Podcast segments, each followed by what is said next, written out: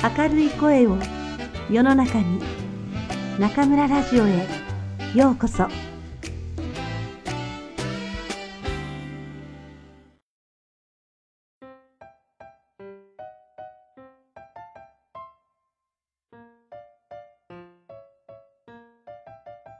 窓際のトットちゃん黒柳徹子。よく亀よ。で普通ならここでいただきますになるんだけど、この巴学園はここで合唱が入るのがまた変わっていた。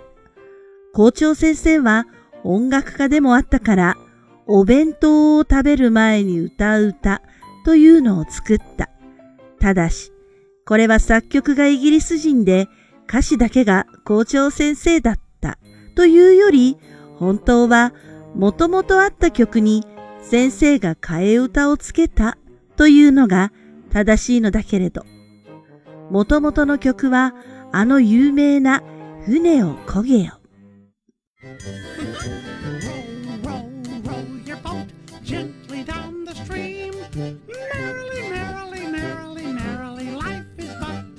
で、これに校長先生がつけた歌詞は次のようだった。よく噛めよ食べ物を。噛めよ噛めよ噛めよ噛めよ食べ物を。そして、これを歌い終わると、初めて、いただきまーすになるのだった。ローローローユアボートのメロディーに、よーく噛めよはぴったりとあった。だから、この学校の卒業生は、随分と大きくなるまでこのメロディーはお弁当の前に歌う歌だと信じていたくらいだった。校長先生は自分の歯が抜けていたので、この歌を作ったのかもしれないけど、本当はよく噛めよというより、お食事は時間をかけて楽しくいろんなお話をしながらゆっくり食べるものだといつも生徒に話していたから、そのことを忘れないようにこの歌を作ったのかもしれなかった。さて、みんなは大きな声でこの歌を歌うと、いただきますと言って、海のものと山のものに取り掛かった。トットちゃんももちろん同じようにした。行動は一瞬だけ静かになった。散歩。お弁当の後、みんなと校庭で走り回ったトットちゃんが、電車の教室に戻ると、女の先生が、皆さん、今日はとてもよく勉強したから、午後は何をしたい？と聞いた。トットちゃんが、えー、っと、私のしたいことって言えば、なんて考えるより前に、みんなが口々に、散歩と言った。すると先生は、じゃ、行きましょう。と言って立ち上がり、みんなも電車のドアを開けて、靴を履いて飛び出した。トットちゃんは、パパや犬のロッキーと散歩に行ったことはあるけど、学校で散歩に行くって知らなかったからびっくりした。でも、散歩は大好きだから、トットちゃんも急いで靴を履いた。後で分かったことだけど、先生が朝の1時間目に、その日一日やる時間割の問題を黒板に書いて、みんなが頑張って午前中に全部やっちゃうと、午後は大概散歩になるのだった。これは1年生でも6年生でも同じだった。学校の門を出ると、女の先生を真ん中にして、9人の1年生は小さい川に沿って歩き出した。川の両側には、ついこの間まで満開だった桜の大きい木がずっと並んでいた。そして見渡す限り菜の花畑だった。今では川も埋め立てられ、団地やお店で牛詰めの自由が丘も、この頃はほとんどが畑だった。お散歩は九本物よ。と、うさぎの絵のジャンパースカートの女の子が言った。この子は、さっこちゃんという名前だった。それからさっこちゃんは、九本仏の池のそばで、この前、蛇を見たわよ、とか、九本仏のお寺の古い井戸の中に流れ星が落ちているんだって、とか教えてくれた。みんなは勝手におしゃべりしながら歩いていく。空は青く、蝶々がいっぱい、あっちにもこっちにもひらひらしていた。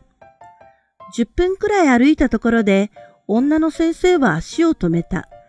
そして、黄色い菜の花を指して、これは菜の花ね。どうしてお花が咲くかわかる？と言った。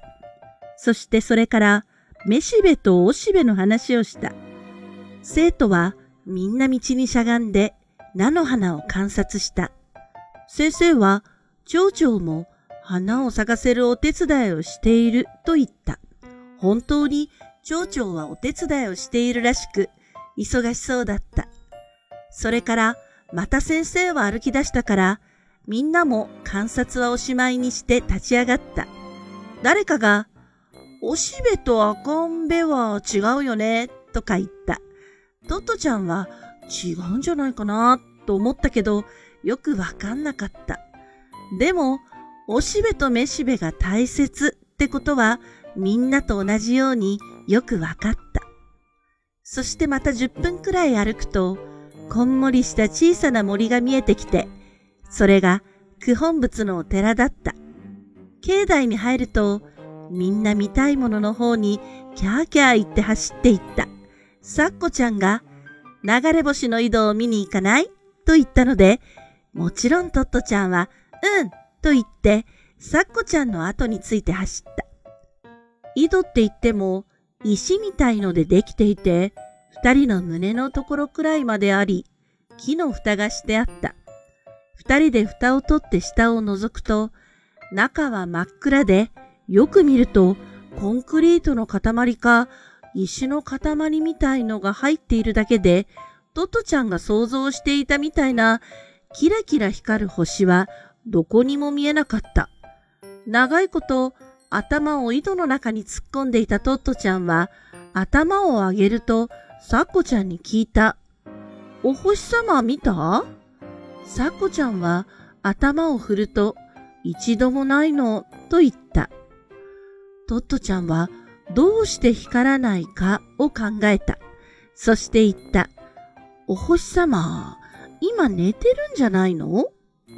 サッコちゃんは大きい目をもっと大きくして言った。お星様って寝るの？トットちゃんはあまり確信がなかったから早口で言った。お星様は昼間寝てて夜起きて光るんじゃないかって思うんだ。それからみんなで仁王様のお腹を見て笑ったり、薄暗いお堂の中の仏様を少し怖いと思いながらも覗いたり、天狗様の大きな足跡の残っている石に自分の足を乗せて比べてみたり、池の周りを回ってボートに乗っている人にこんちはと言ったり、お墓の周りの黒いツルツルの油石を借りて石蹴りをしたり、もう満足するぐらい遊んだ。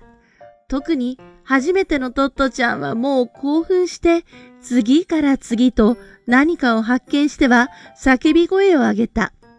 春の日差しが少し傾いた。先生は帰りましょう。